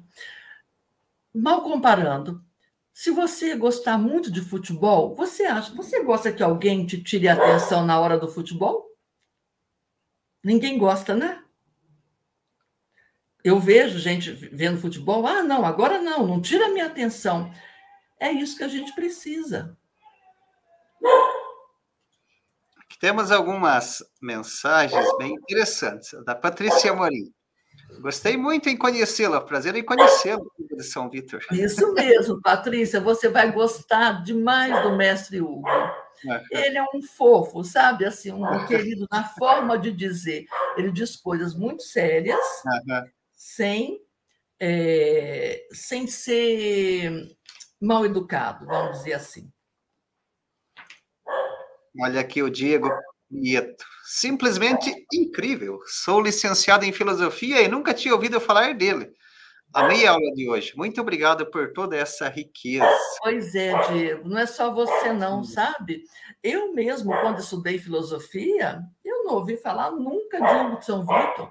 Hum. Desculpe o meu cachorrinho não está no escritório, ele, ele, não gosta dos, dos meninos. Ele também está gostando, também está gostando. Ele, é. A professora mostrou a imagem lá que o cachorrinho estava exato, junto. Exato, do escritório. É, exato. É, é um, um skate. Mas veja só, Diego, eu também, e olha que a sua geração, espero, muito mais, com muito mais acesso aos livros, não sei você, Irineu. A gente não tinha nada, nada, não acesso a nada. Sim. Eu datilografava os textos, copiava, o professor datilografava, não, o professor me passava e eu datilografava. É, Alguns aqui nem sabem o que é máquina de datilografia. Então, Nosso período, né, professora? A Barça era o Google, né? A Barça Tesouros da Juventude e mais. é, Diego, esse aqui é o barato da história. Não desprezar, né? Eu também, a primeira vez que eu, que eu li, foi exatamente em 2000, 2001, quando saiu a tradução aqui, que eu também não, não conhecia. E passei a conhecer. E você vai adorar ler o livro todo. É muito legal, muito bom mesmo. Aqui o Felipe pergunta: o trívio e o quadrívio são indicados a partir de que idade? Podem ser usados? Pois é. Crianças lá, a partir de quantos anos? É, lá na Idade Média, é o garoto na faixa ginasial. Agora, se a gente pensar nossos meninos hoje, né, os pequenininhos, eles sabem tudo ou sabem fazer muitas coisas. Por coincidência, Felipe, eu vi ontem, mas só vi um pedacinho, de uma série é, é real, chama Crescidinhos, que são meninos de dois anos e pouco que são incumbidos de fazer tarefa, por exemplo, ir ao supermercado. E eles vão sozinhos, compra, faz o troco, isso é tudo matemática. Então, um currículo medieval colocava trívio e quadrívio a partir dos 14 anos. E o aluno seguia até os 20, quando ele ia para uma universidade. Agora, hoje, um currículo, primeiro, ele é mais flexível, e segundo, uma criança hoje, ela já está, ela já tem leitura de mundo muito antes de saber ler e escrever.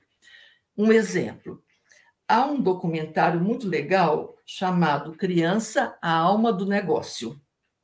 Muito bacana.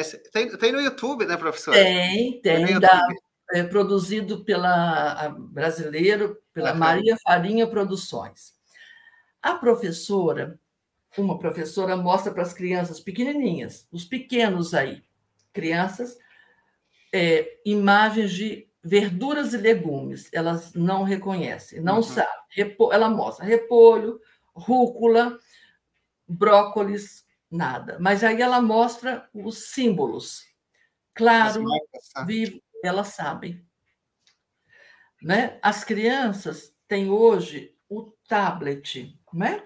Alguns brincam, né, professora? Se mostrar uma galinha, vão dizer é uma quinor. Exa exatamente, né? Por que, que eles fazem assim? Por, porque a criança faz assim, ela, o livro que nós conhecemos na forma do códice, estou colocando assim, é para é para com a mão. O tablet ele roda na mão, que é o que a criança faz. Então, na Idade Média é essa faixa, a partir dos 14, que é adolescência, né? Porque não há, primeiro não tem escola pública, né? Não tem acesso a todo, para todos. E aquele que vai para essas escolas vai depois para o ensino superior, ou para teologia, ou para medicina, ou para o direito. Aqui a, a Márcia deixou um comentário. Muito. Eu já tinha ouvido falar em Hugo de São Vitor, só acho uma pena ter demorado tanto para conhecer a filosofia. Quando eu estava lendo aqui a mensagem da Márcia, eu lembrei lá da carta sobre a felicidade de Epicuro, ah. da professora. É isso que eu ia dizer. Ótimo. Eu, é. Quando eu li a pergunta, eu já ia dizer para ela, mas pode dizer. É. Nunca. É demasiado jovem ou demasiado velho para filosofar, né? E nem para ser feliz.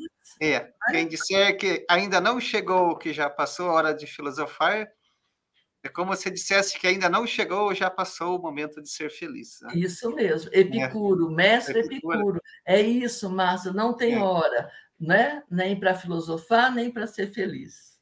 Isso. Aqui, então, a Cristina também, muitíssimo obrigado, em primeiro lugar, a Deus, por ainda permitir que tenhamos mestres, escritos, livros. Em segundo lugar, agradeço vocês, mestres, pelo carinho, por dividir conosco seus conhecimentos. Olha aí que bacana. Obrigada, Cristina. É isso mesmo. O conhecimento, ele é para dividir, ele não é para ficar ele não é meu, não é mais meu ou mais seu, né? E, infelizmente, no, temos no nosso país, é, alguns se apropriam, não, isso é meu, né? É como se fosse posse. É.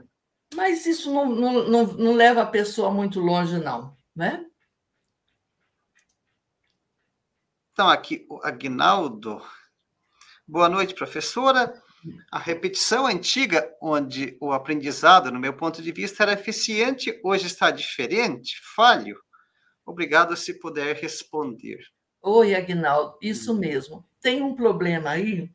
A repetição não é para decorar, mas, por exemplo, é, o latim a gente tem que decorar, não é? Senão, você os casos não vai, tem que repetir, repetir, repetir. Mas não é repetir para fazer uma prova, é repetir para introjetar. Então, é uma pena que hoje muitos entendam, entendam, entendem a repetição como decoreba. Exemplo, se vocês tocam algum instrumento, para a gente fazer bem o instrumento, a gente não tem que repetir, repetir, repetir até acertar. Então, a repetição, ela faz bem. Para dirigir um automóvel, até você aprender, você tem que repetir mil vezes, até não pensar mais sobre o que está fazendo. Uma pena que não sei por qual expediente a repetição foi jogada na lata do lixo, jogaram fora o bebê com a com isso é bem medieval, né? Jogaram fora a água do banho com o bebê. Porque para algumas coisas é preciso repetir, faz de novo, faz de novo e de novo, mas não é é para aprender, não é para decorar. O decorar é que, que falha, sabe, Agnaldo? E aí, como é que a gente treina isso? Olha, você gosta de música, vamos cantar música. Não sei se tem aqui pedagogas, como é que a gente faz com os pequenininhos? Vamos cantar, vamos repetir. Como é que uma artista leva um espetáculo uma hora. Ele tem que decorar e repetir. Decorar aquela fala. É um pouco, não vamos procurar culpados, mas jogaram muita coisa boa fora e não houve nada no, no lugar. E engana quem acha que a tecnologia resolve. A tecnologia é meio, não é fim. A professora falou da máquina de datilografar, a Marli pergunta, professora também, também usava Também, Marli. E não só usava, como adorava o cheiro do álcool.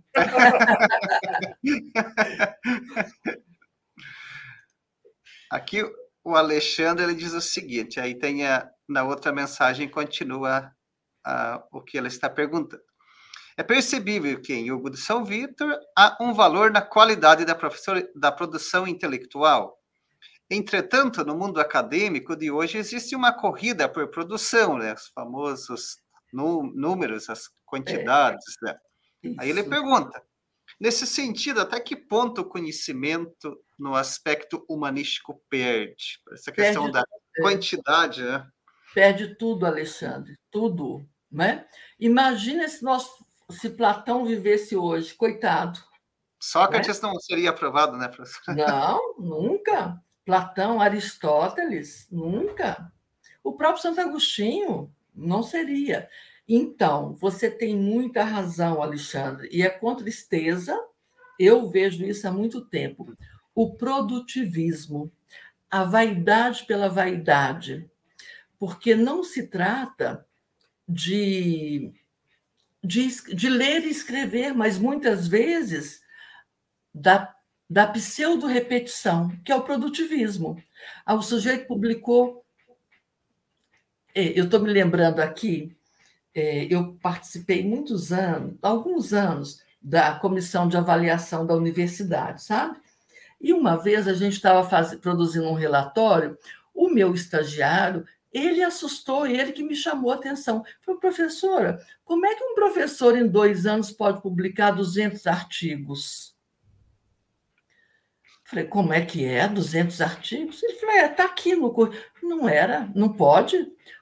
Pois o sujeito conseguiu publicar 200 artigos. 200 artigos para falar o quê? 200 artigos que cometeram todos os pecados. Ele não leu, ele não, não meditou, ele não analisou, ele enfeitou, requentou, para usar uma palavra que corre por aí. Hum. É uma pena. Aqui, a Ana Maria, muito obrigada, professora Silvia, pela aula maravilhosa. Que alegria ouvir tantas reflexões que nos enriquecem. Né? Obrigada, Ana. Eu fico muito grata porque as reflexões nos enriquecem, ouvir isso, e nos ajudam a seguir adiante, né? Aqui também o Aníbal.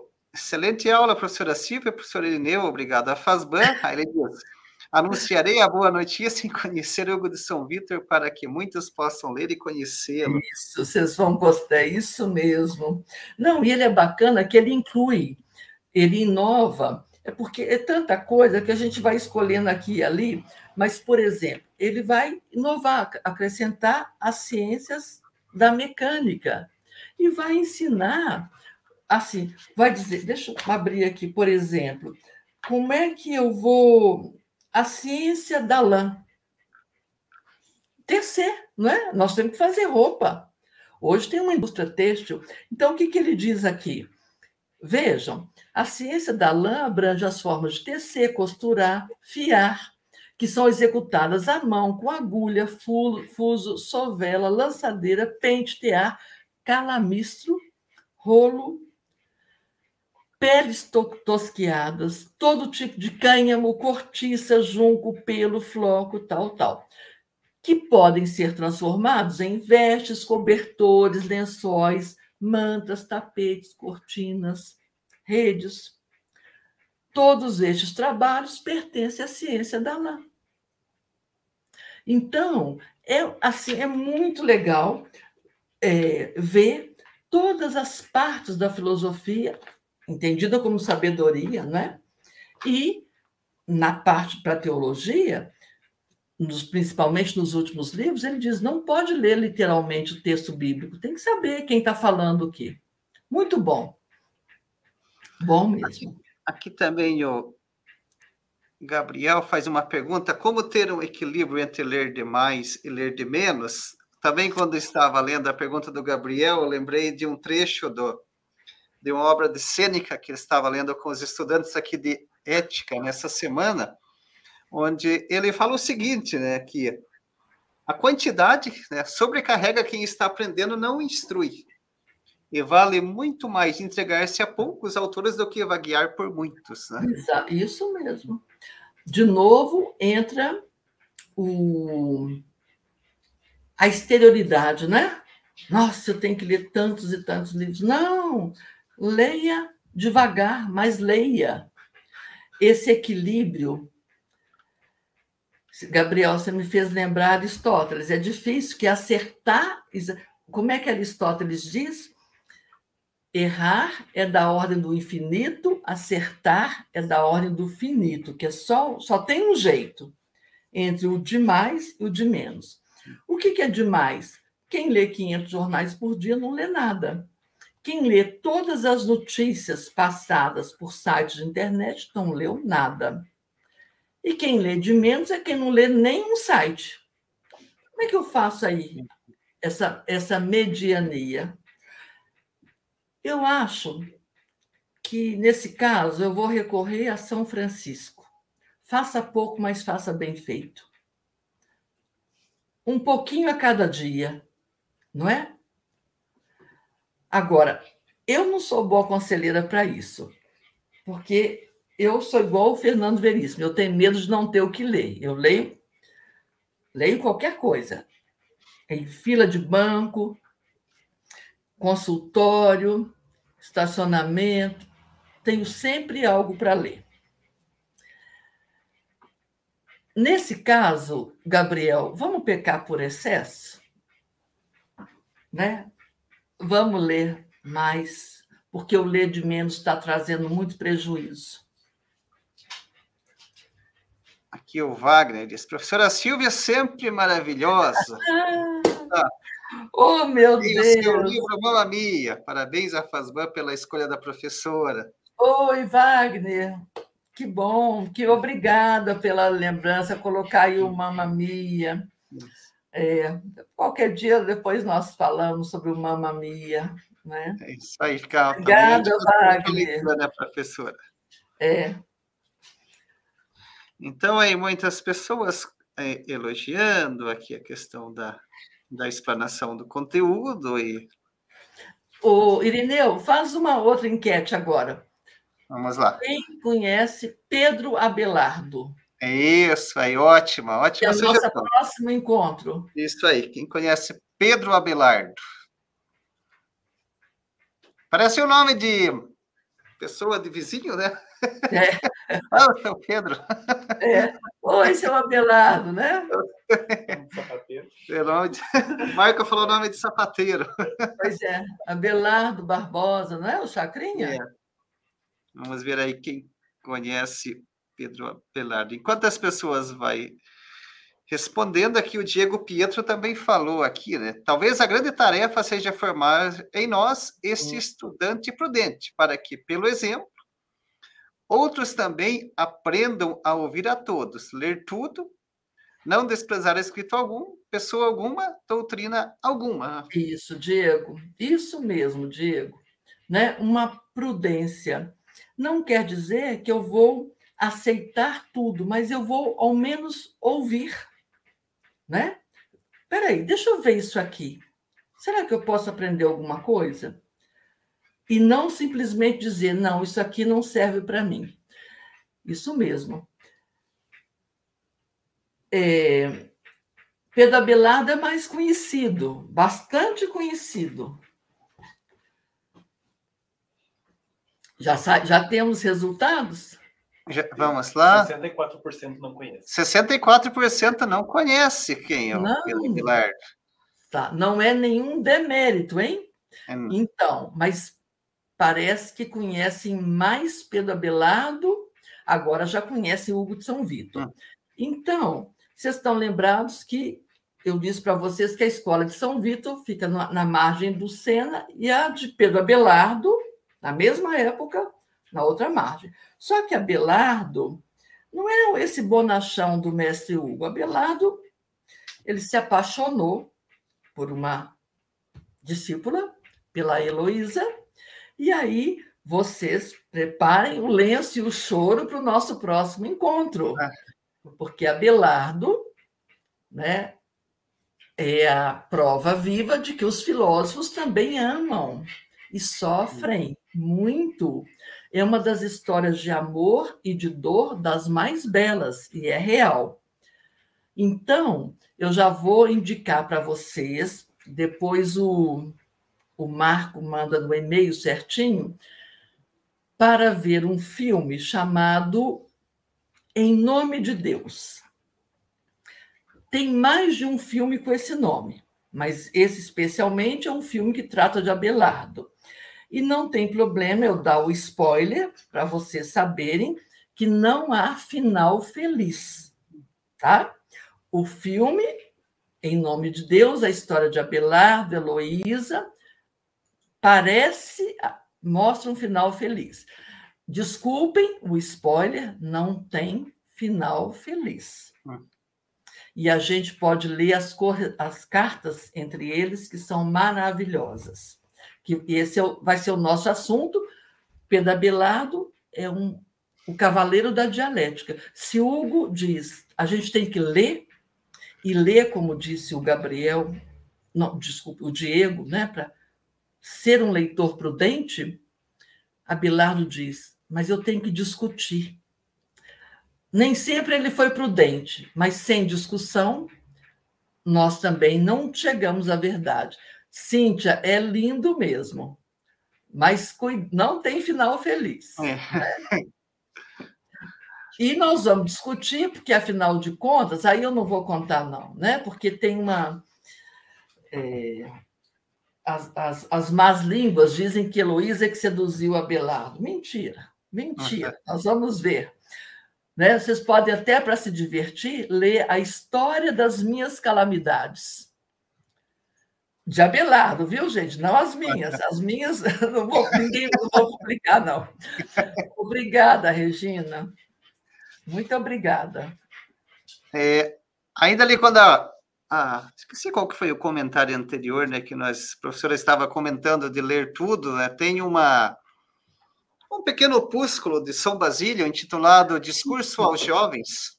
Isso mesmo, Irineu. Eu esqueci, eu anotei isso aqui, e esqueci de falar. Isso tem disponível tem o PDF no site. Tem o PDF no nosso site. Está na editora. Não está da editora ainda, o Marco vai preparar o texto lá bem tá. bonitinho tá. e tal. Mas também eu, eu, tenho um artigo meu que está publicado, acho que na Basilíade, hum. que é sobre a relação da filosofia pagã e da filosofia cristã, que é justamente né, nesse, nesse pequeno artigo, né, podemos dizer que São Basílio, quando ele discute né, se os os jovens deveriam ou não ler os textos pagãos, né? Aqueles uhum. que se preparavam para o cristianismo. E aí ele diz que sim, não só é indicado, mas devem lê-los, né?